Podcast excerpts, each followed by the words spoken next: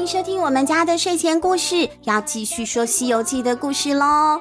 我是孙悟空，我是猴子。慢慢听你诉说，爱哭的公主，爱生气的小。《西游记》取经传奇，改写管家琪，幼师文化发行。大地超人好神游，脚踢飞了从头。但我最最最喜欢的，当然还是做你的小跟屁虫。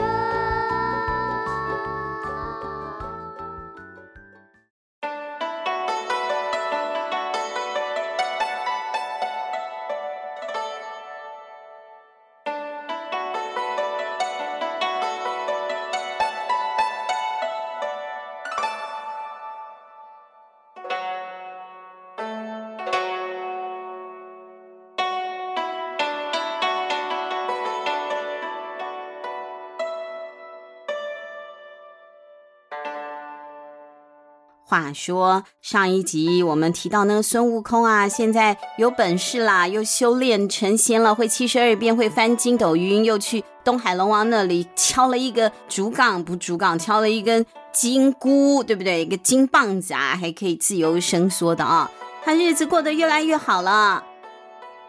有一天，孙悟空又在水帘洞宴请他的好朋友结拜兄弟六位魔王了，是狮子、老虎、老鹰的啊。大家呢喝了个痛快之后，送走了六位魔王，孙悟空啊就摇摇晃晃的在铁板桥旁边的那个松树荫下面躺下来了，在树荫下面不会晒到太阳啊，凉快，风一吹多舒服啊！真的耶，没有过多久他就睡着了，因为又喝了酒嘛，那又那么舒服的环境，他呼呼呼就打起呼来了，呼呼呼，那好，差不多这样啊。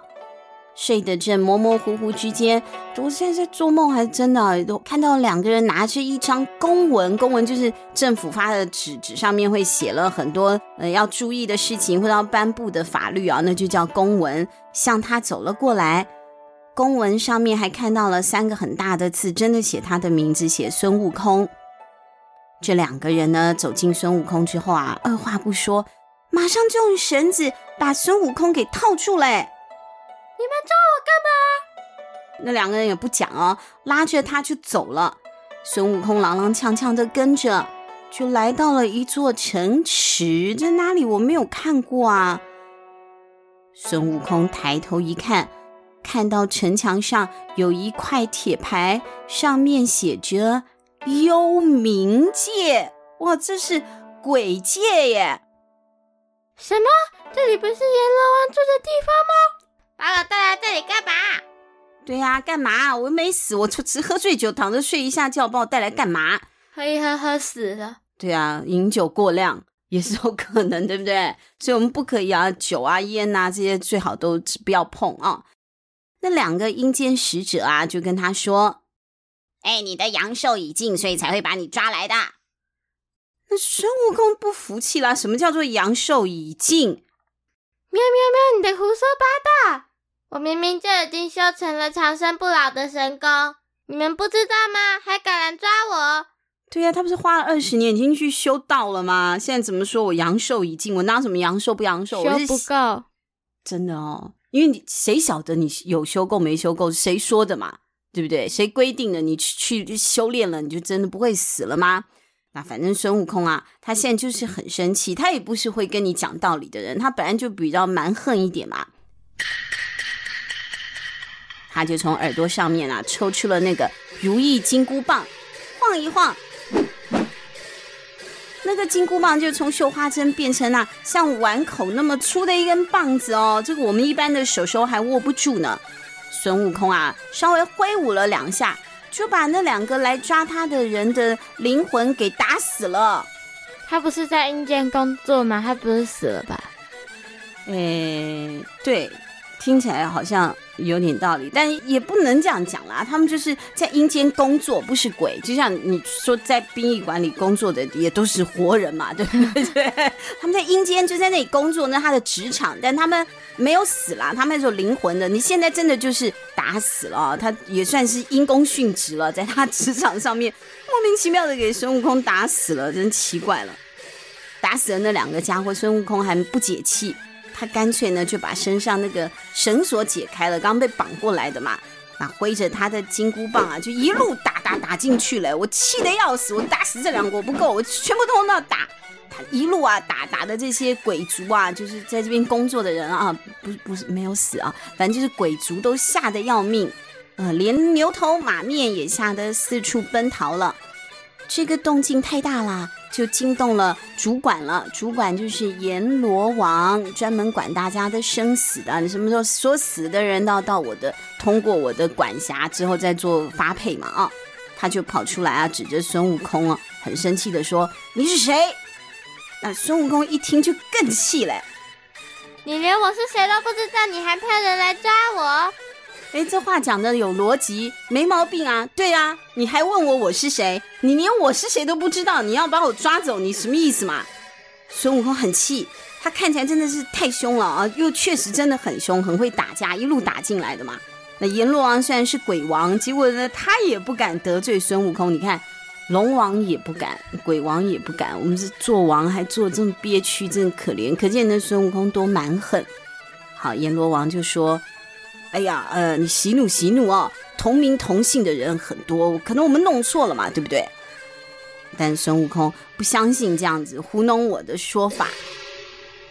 你胡说八道！如果不是你乱下命令，他们怎么会来抓我？快点把联络簿拿来给我检查。啊，联络簿？我说错了，是生死簿。对啊，生死簿，联络簿不是小学生的吗？生死簿啊。记录谁在什么时候出生，活了多久，大概会发生什么事，最后是因为什么事情死掉的，享年几岁啊？那是生死簿。联络簿是一国文作业甲本第几行啊？单字多少？数学写几到几页？不一样的簿啊，不是联络簿，是生死簿。阎王就赶紧把孙悟空请到他的森罗殿去坐上了啊，吩咐判官。赶快把那根生死簿给拿来啊！生死簿是一本又厚又大又重的本子，孙悟空就真的开始翻了啊！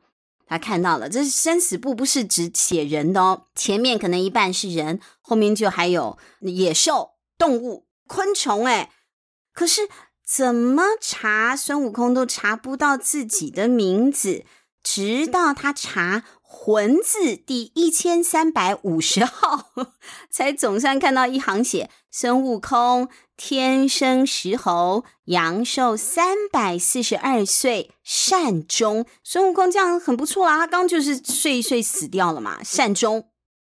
可是我不喜欢三百四十二这个数字，我要改掉。于是孙悟空就大笔一挥，拿那个毛笔啊，他把他的名字就从生死簿上面杠掉了，没有了。这样他还嫌不够哦，没有我不行，我所有的猴子，我的小朋友们，通通不能死，他们是我的子孙，是我的好朋友啊，就把所有猴子的生命也杠掉了。然后啊，他气还没有消，又抡起了他的金箍棒，一路就打打打打出了幽冥界，就回到了人间了。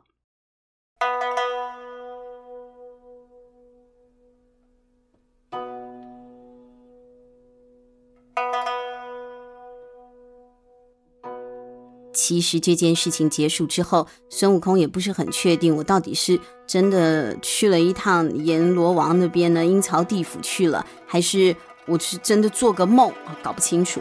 但没有差嘛，反正他艺高人胆大，我怕什么呢？没有什么事是我会怕的啊。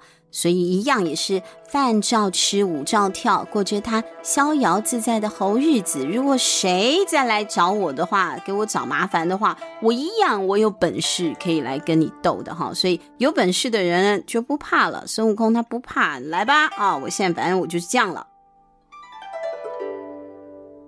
不过被他欺负的人可不是会那么轻易就善罢甘休的哦。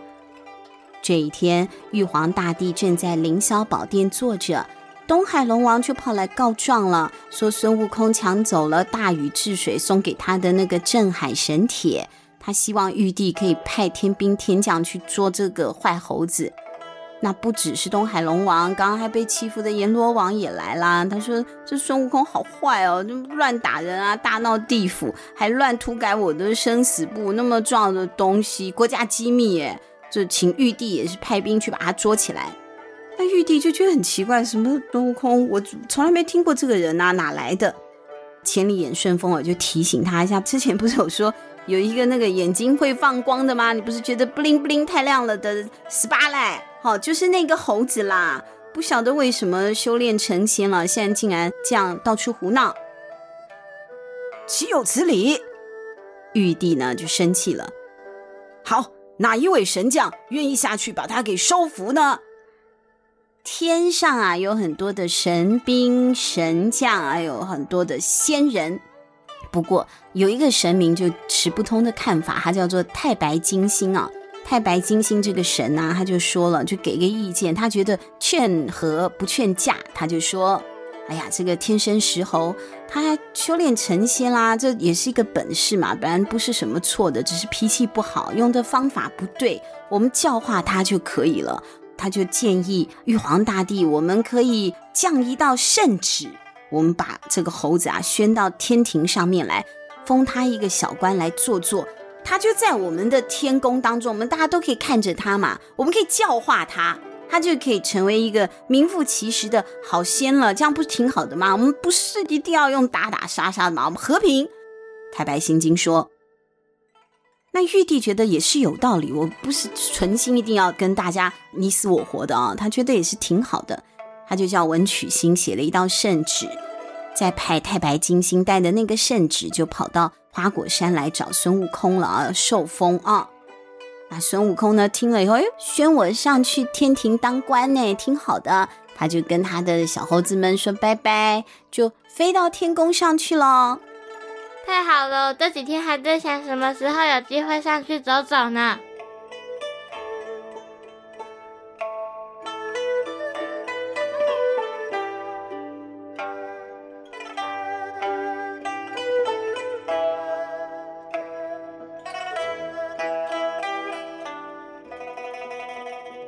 可是呢，这随便在公司安插一个人也不是一件容易的事情吧？要职位啊，每一个官位现在都有神仙在担任了。那孙悟空是空降部队嘛？我玉帝要把你送到哪个部门去才好呢？我要找缺啊。武曲星就查了一下，看天庭的职位哪里还有空缺。结果武曲星就说，目前到处都不缺人了，我们这实施精简的制度。但是我还是勉强找到了一个缺，是御马监。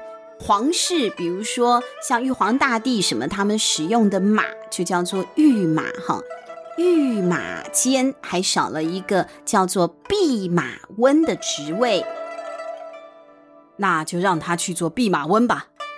玉帝说，就让木德星官送孙悟空到御马监去上班了。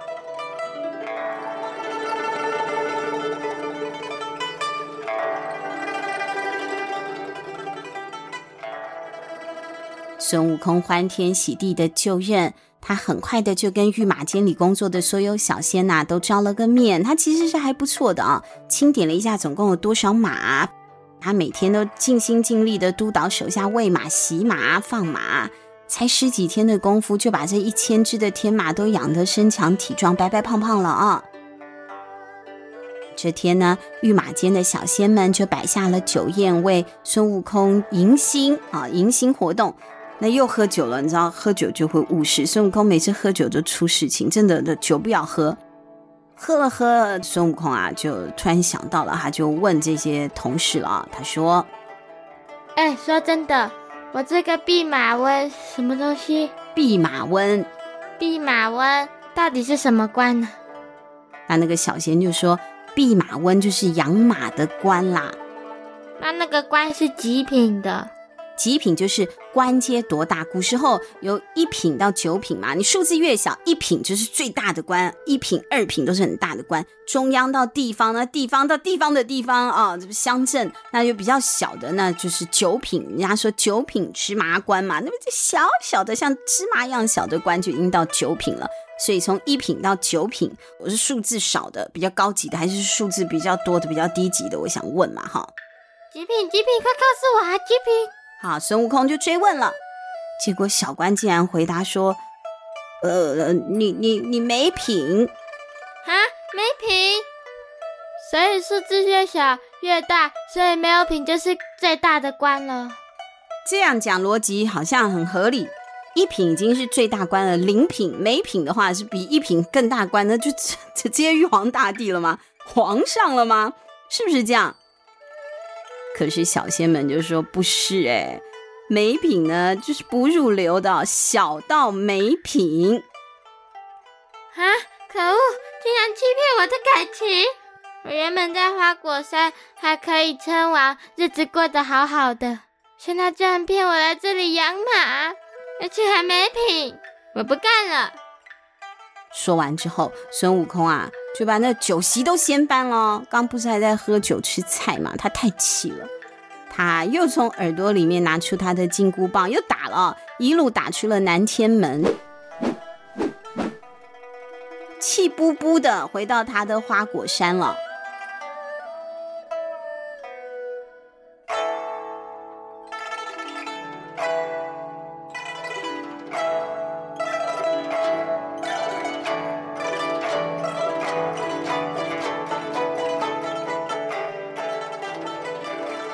回去之后，猴子们看到孙悟空回来了，就兴高采烈的跟孙悟空磕头啊，说：“哎呀，大王大王，你一去就十几年啦，你这十几年过得还好吗？”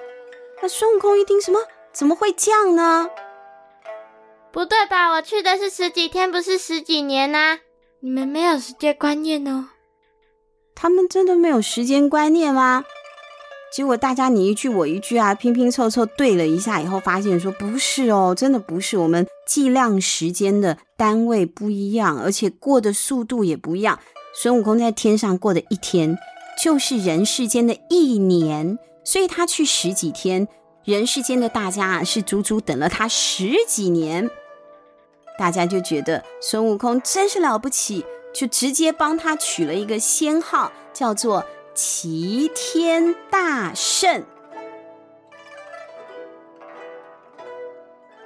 天庭上的玉皇大帝呢，这次也觉得自己有点不好意思吧？说谎的是他，人家原本大王把人家邀上来做养马官，他也怕，如果说孙悟空心情不好，会不会上来闹腾呢？也不行，他就赶快再派之前这个和平派的太白心经啊，赶快到花果山一趟。告诉孙悟空说：“好好好，这齐天大圣我们听起来也是很不错啊。那我们官方也封你为齐天大圣，又把孙悟空给哄回了天庭了。”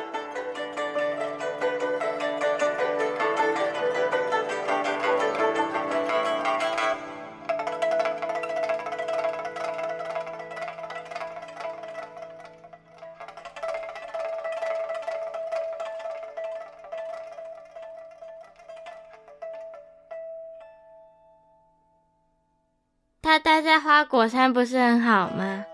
对啊，我觉得孙悟空也没有特别搞什么事情出来嘛，他就是要一个武器，就龙王那边杀了一下，也不想死，去阎罗王那边打了一架，然后就顶多就是这样子啊，应该也没有什么，他接下来应该就会在花果山好好的了。天宫啊，玉皇大帝就是多此一举。所以之后还会发生更多的荒唐的事情，到底发生什么事情呢？下一集再来告诉各位吧。我下礼拜再来继续荒唐哦，继续荒唐哦，下星期见，拜拜，拜拜。